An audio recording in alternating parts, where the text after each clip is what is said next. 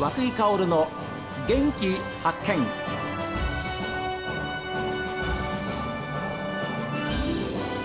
おはようございます。和久井薫です。和久井薫の元気発見。一日の始まりは私が発見した北海道の元気な人と出会っていただきます。今週はオーセントホテル小樽の病院総支配人でありバーテンダーでいらっしゃいます。野田博さんにお話を伺っています。お客さんを迎えて提供するお酒というのとあとこれは僕の言葉なんですけど本当送り酒っていうんでしょうかね。送り酒？あ送り酒っていうのがあるんではないかというふうに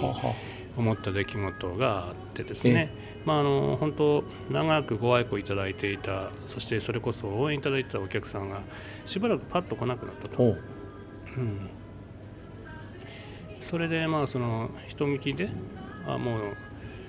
まあ良くない状態なんで、うん、まあもう来れないと思うよというお話をしていった。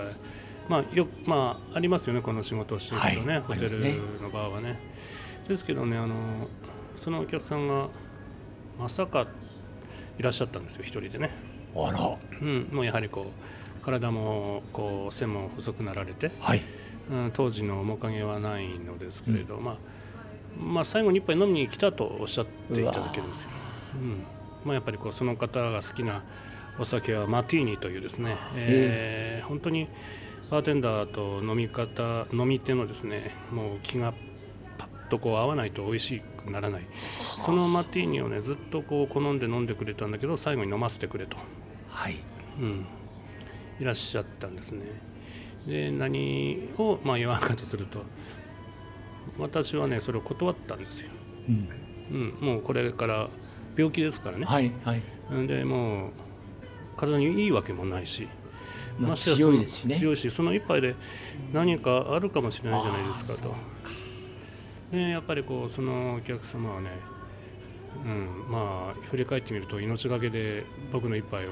向き合いに来たんでねカウンターで泣くんですよ。テーブルを叩いて、うん。まあ、だけど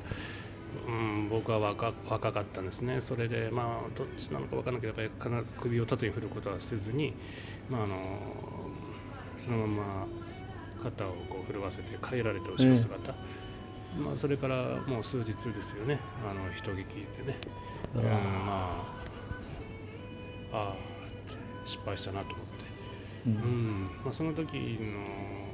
僕の振る舞いは、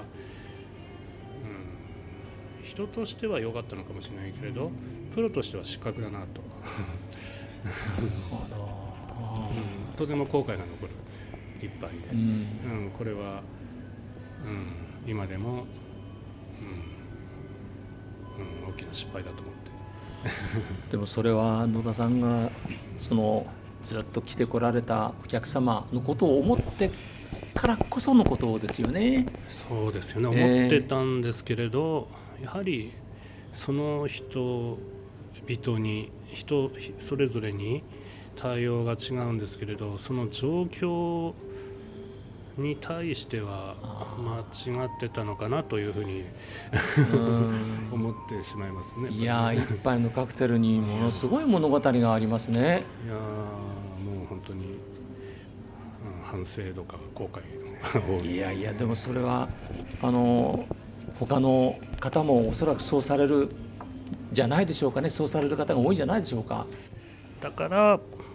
私はやっぱりこうあの時作っときたかったっていう。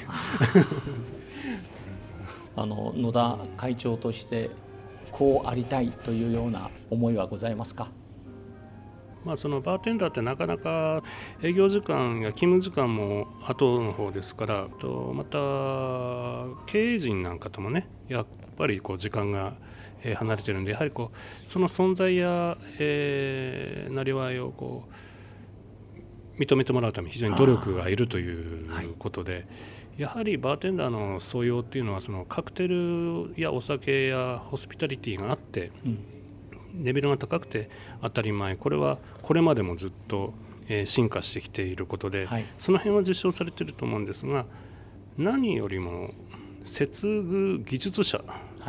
というですね、素養をより高めていってその多様性をこうどんどんどんどん広げていくことが一番大事かなと思うんです。はい、コロナ禍でですね、えー、やはりバーテンダーはバーがないわけですからこれはもううちのホテルだけじゃなくて全国ですね、はい、日本の若者は大体辞めていきましたねホテル業はね。若い人たちはやはりこれだけやはりこう感染というかウイルスに弱い、うん。でやはり頑張ってきた仕事が評価されないということで、まあ、若い人は特に離職していった人が多い。ただですね、えそこで頑張って残っていた人たちというのがまたこれがすごいんですね。やはりこう我々というのは作ってなんぼじゃなくて相手の心に寄り添って何かをこういうふうに持って価値をつけてくる。例えばウェーターの仕事一つ、はい、えー、コーヒーを作ってテーブルにお持ちする。その一つそれ作業なんですけど、うん、そこでちょっとこう一つこう柑橘の香りをこうコーヒーにつけてあげたりとか、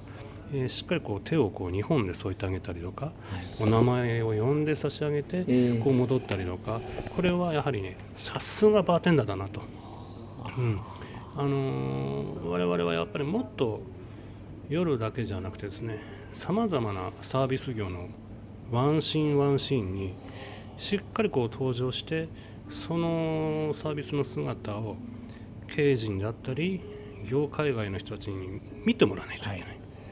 それがこれからのバーテンダーとしてのですね、目的。シェーカーを振ってるだけではないと、はい、もっともっと僕たちがやっぱりこう世の中に出ていってあの国内の中でももう本当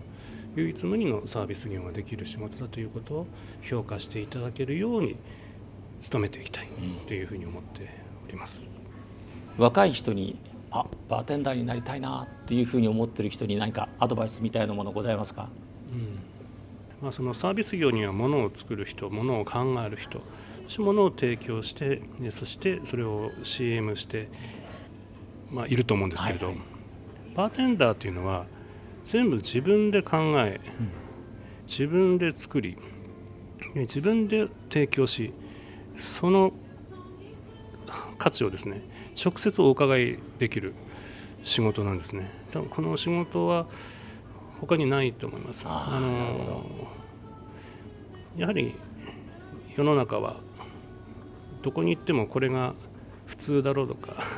ね、常識だろうというふうに大人には言われると思うんですけれど、うん、そのですね普通常識を自分で作り上げていくことができる、うん、そういう業種だと思ってますね、うん、うん、これだけは時代は変わらずできるんでそれが評価された時にはすごい嬉しいんですよ。あそうですね、でまたお客様に評価された時もすごい嬉しいしこれが業界とか一つの社会とかで評価されたら今度はですね僕だけじゃなくて家族とかお客様とか街の人が喜んでくれるようになるんですね。うん、とてもやりがいのあるというよりもかっこいい仕事だと思っています。はい、いやいいお話ですね。今週ありがとうございました。ありがとうございました。オーセントホテル小樽の要員総支配人でいらっしゃいます野田博さんにお話を伺いました。